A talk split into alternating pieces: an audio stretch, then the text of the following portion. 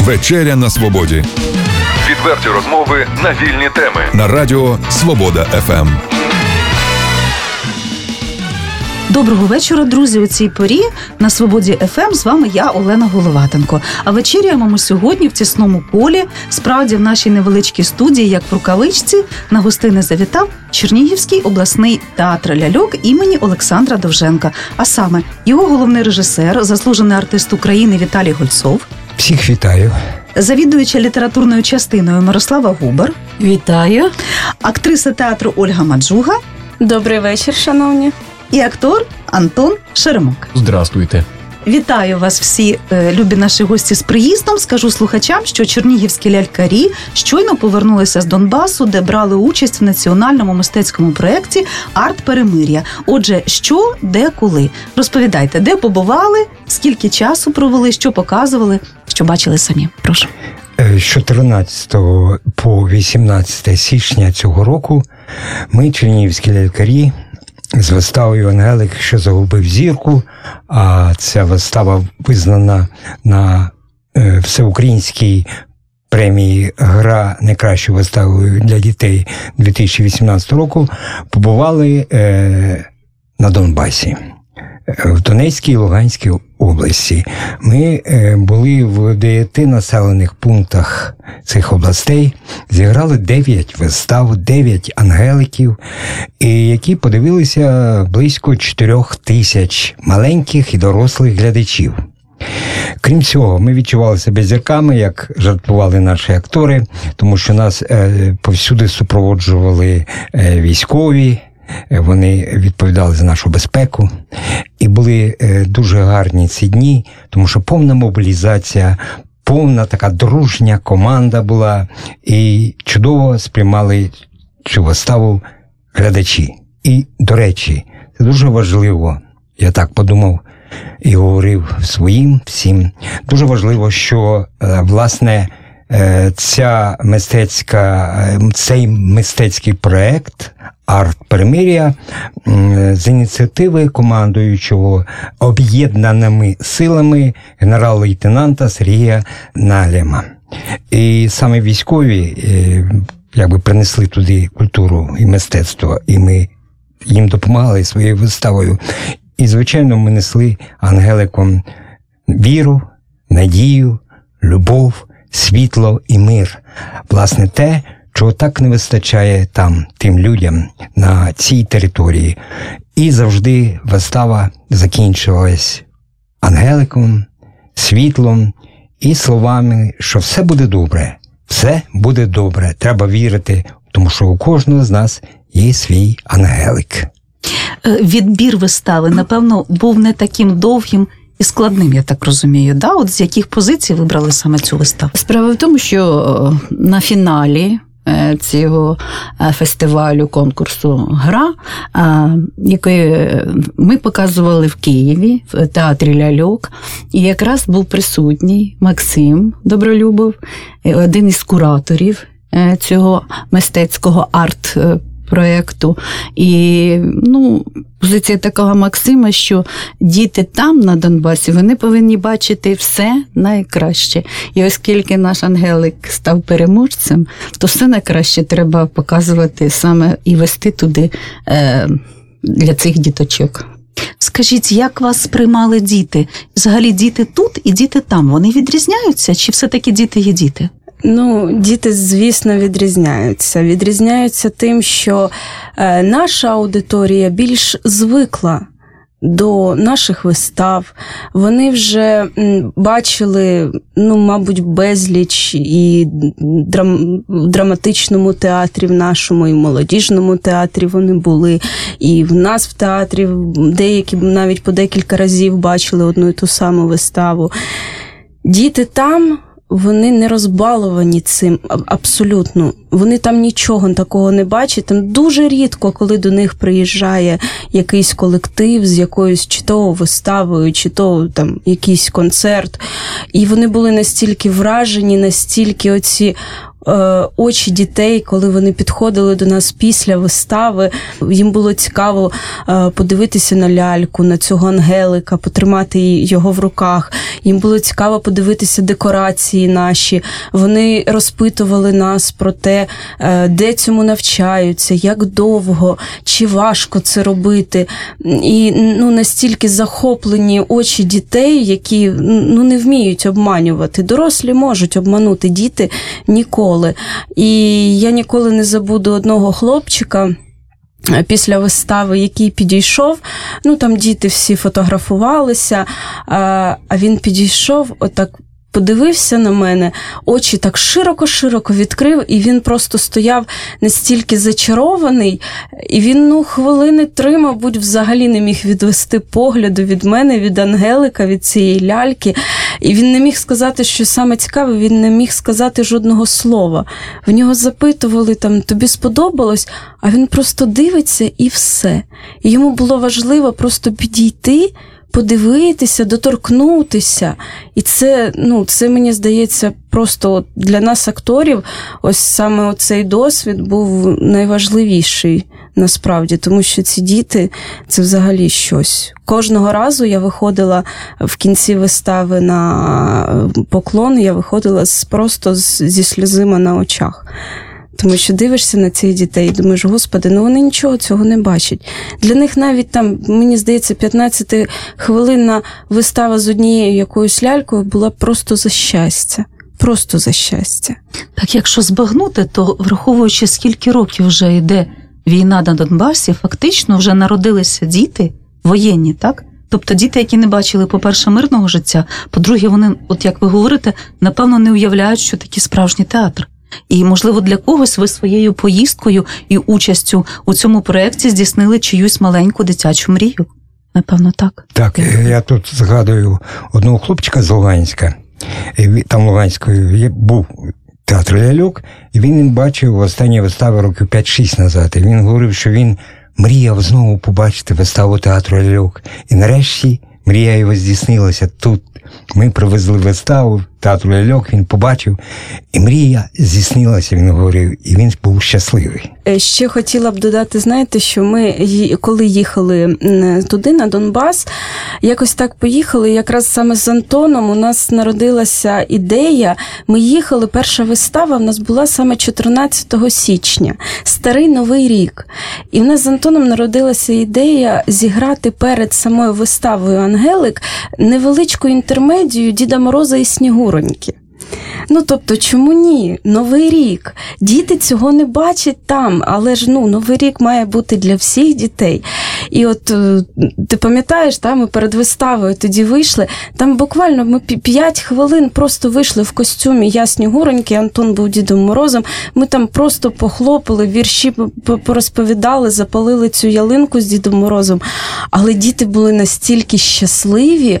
е, Ну, просто от ми там до цього, до цієї поїздки місяць грали в нашому театрі, там і в театрі, і на виїздах грали інтермедію новорічну Дід Мороз Снігуронька. Це вже вважається в нас тут, як, ну, як має бути. А там це настільки рідкість, що діти були настільки захоплені цим Дідом Морозом і Снігуронькою, що просто ну, вони були надто щасливі. Таких дітей я ще не бачила. Ну, мені говорили, що це взагалі перша поява Діда Мороза зі Снігуренькою перед їхніми очима, бо ніхто там не проводив жодних А де це було, свят. до речі? Нагадайте. Мар'їнка. Мар'їнка, Мар'їнка, да, да. А в яких містах ви побували, можете сказати? От найбільше нас вразила Авдіївка, тому що там найбільше от, проявлено те, що насправді відбувається там і е, будинок, біля якого працювали ми. е, Він е, на ньому обстріли, вікна вибиті, там дещо забито оргалітом і цими снарядами. Решечено, і там поряд було мінне поле. і Нам сказали, що вже ж не виходьте туди, хлопці наші хотіли піти покурити. Е, ні. А потім після Авдіївки у нас була Мар'їнка. Теж Мар'їнка. Саме цікаве, що перед цим Мар'їнки, ну як були бойові дії, саме те приміщення, де ми працювали, це е, будинок культури, туди було пряме попадання. І в залі було дуже холодно, там десь було 15 градусів температури. Е, Зал був закритий, сцена закрита. Ми грали на авансцені, і е, там спеціально включили такі обігрівачі, щоб акторам було тепло, і глядачам було тепло в залі. А після Марінки ми поїхали в Турецьк, а після Турецька у нас ще була Попасна. А, Тут трошечки в мене є графік під, е, біля рук, щоб не збитися. Місто Лисичанськ, ем, місто Соледар, Бахмут. І у нас так, знаєте, поза графіком виплило ще одна поїздка. Параскоївський будинок-інтернат для дітей. Е, Справа в тому, що залишалися подарунки у військових, адже після кожної нашої вистави військові роздавали дітям шоколадки, подарунки. Е, Це така спонсорська допомога. І от е, ну, це, це я не знаю, якийсь такий бонус для нас моральний був саме в цьому будинку інтернаті. Я ще хочу, що завершали ми в Рубіжному, адже Рубіжне, воно так, знаєте, наша область е, являється шефом шефом, шефом, Рубіжного. Так я хотіла звернути велику увагу на те, що ми бачимо там по телевізору, е, як проходять там саме от бойові дії, але так якось мало може. Інформується про ту велику гуманітарну роботу, яку проводять штаб об'єднаних сил. Е, От наш ангел охорони це Борис Кутовий, це офіцер штабу об'єднаних сил, який відповідав за саме за гуманітарну роботу. І знаєте, от ми куди не приїздили, його зустрічали там як рідного. Він допомагає бібліотекам, допомагає школам, допомагає цим місцевим радам, е, забезпечує відпочинок дітей, лікування. От в цій Березкоївському школі-інтернаті е, вийшли два хлопчики. Ці хлопчики, певно, що вони з таких неблагополучних родин. І от дякували йому саме за те, що їм були зроблені операції. Батьки б ніколи не змогли зробити направити на лікування і не зробити такі е, дорогостоячі операції для цих дітей. А от завдяки підтримці військових, ну, це було зроблено. І от, знаєте, Таке, е, за що от я особисто вдячна цій поїздці, е, це за зустріч з людьми. Е, Люди, які, знаєте, як вчинки шляхетні цих людей, вони якось окриляють, надихають, якісь додають сенсу, нового сенсу в своє існування. Я чую, ви згадуючи, навіть розхвилювалися, Да, пані ну. Мирослава. Це відчувається. Все-таки дійсно е, поїздка. А от ми говорили з паном Віталієм перед е, початком програми. І ну, для мене, от те, що ви зробили, це дійсно місія. Тобто, це навіть не просто відвести виставу у прифронтову зону і показати дітям. Ви е, разом з виставою повезли частину свого серця, свої найкращі побажання, своє тепло. Можливо, не тільки своє, а навіть наше, всієї України, тому що ми всі підтримуємо. Просто хтось може туди доїхати, хтось не може. Ви, незважаючи на складну дорогу, це зробили. І дійсно е, вісім міст відвідати, е, таку кількість вистав показати, побачити самим і пережити те, про що ви дійсно, як і ми, бачили тільки по телевізору. Що найскладніше особисто для вас було в цій поїздці? Ну тому що всі ми люди, а тим більше люди мистецтва, ви вразливі по-своєму. Е, можливо, якісь теж враження. Прошу. Ну, я хочу сказати, що вся наша команда була дружня, е, ініціативна, йшла один одному на допомогу. Нам допомагали наші охоронці, е, хлопчики в військовій формі. Я ж просто ще раз переконався, що якщо проникнення культури української і мистецтва буде більше, мобільне, то тоді не буде траплятись Донбасів у лапках. Ви розумієте, про що я кажу? І це дуже важливо для і для е, всіх громадян України, і власне для самої держави. Треба, треба всюди розвивати і просувати свою культуру. І тоді голови людей будуть ясними, розумними і чистими. Тому що навіть побутові якісь умови не так впливають на характер людини, як повна відсутність загальної культури, державної культури і мистецтва. Це ще раз переконався я, коли ми були там на Донбасі. Ну, особисто для мене найскладніше знаєте, ми між собою спілкувалися, і я, як єдина жінка в цій виставі, е, ми між собою вирішили, що я відповідаю за емоційну частину. От Тому для мене найважче було саме емоційно, не фізично. Хоча графік там був е, досить складний. Ми що, щоранку там прокидалися о 5 годині, все чітко було настільки по графіку, хвилина в хвилину. Ми повинні були вкластись в цей графік. Ну тобто, але саме можливо завдяки цьому складному графіку фізичної втоми відчувалась уже тоді, коли ми додому приїхали. А от емоційно було дійсно важко. І Мирослава Валентинівна згадала про цей будинок-інтернат, де ми були. Ми ну так випадково туди поїхали. І про те, що там буде вистава, самі діти дізналися буквально за пару, мабуть, годин до того, як ми до них приїхали. І коли після вистави.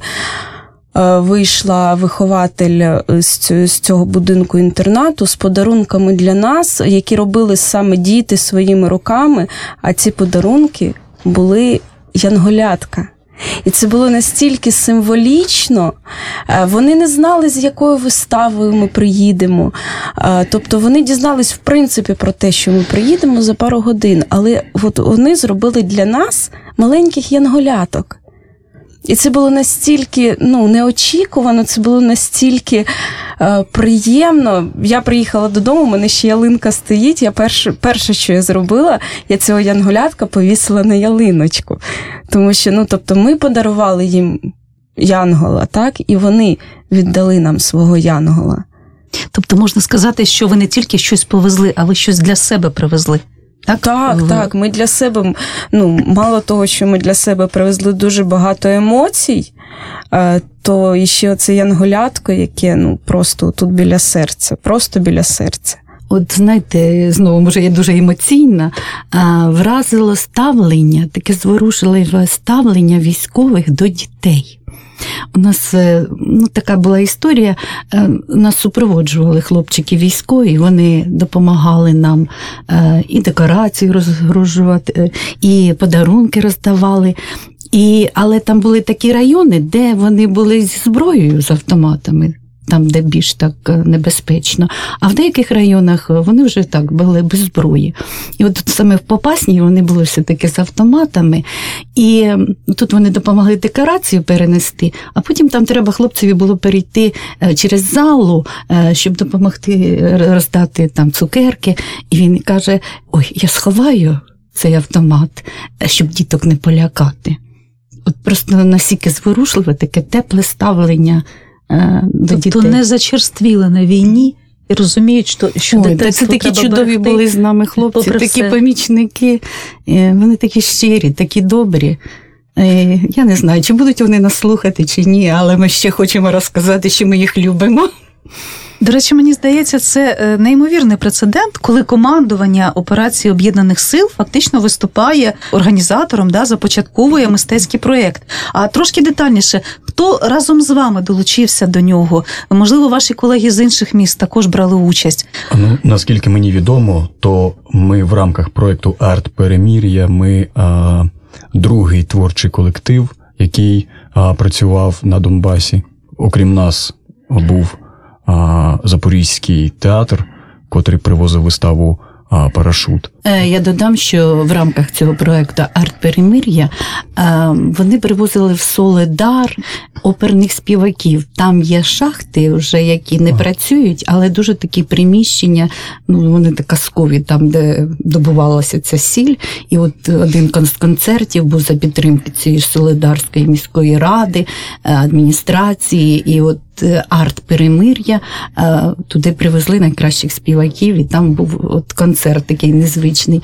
Але обласний театр ляльок імені Олександра Дорженка вперше приїхав і в рамках цього мистецького проєкту Арт Примир'я брав участь і грав для дітей і дорослих.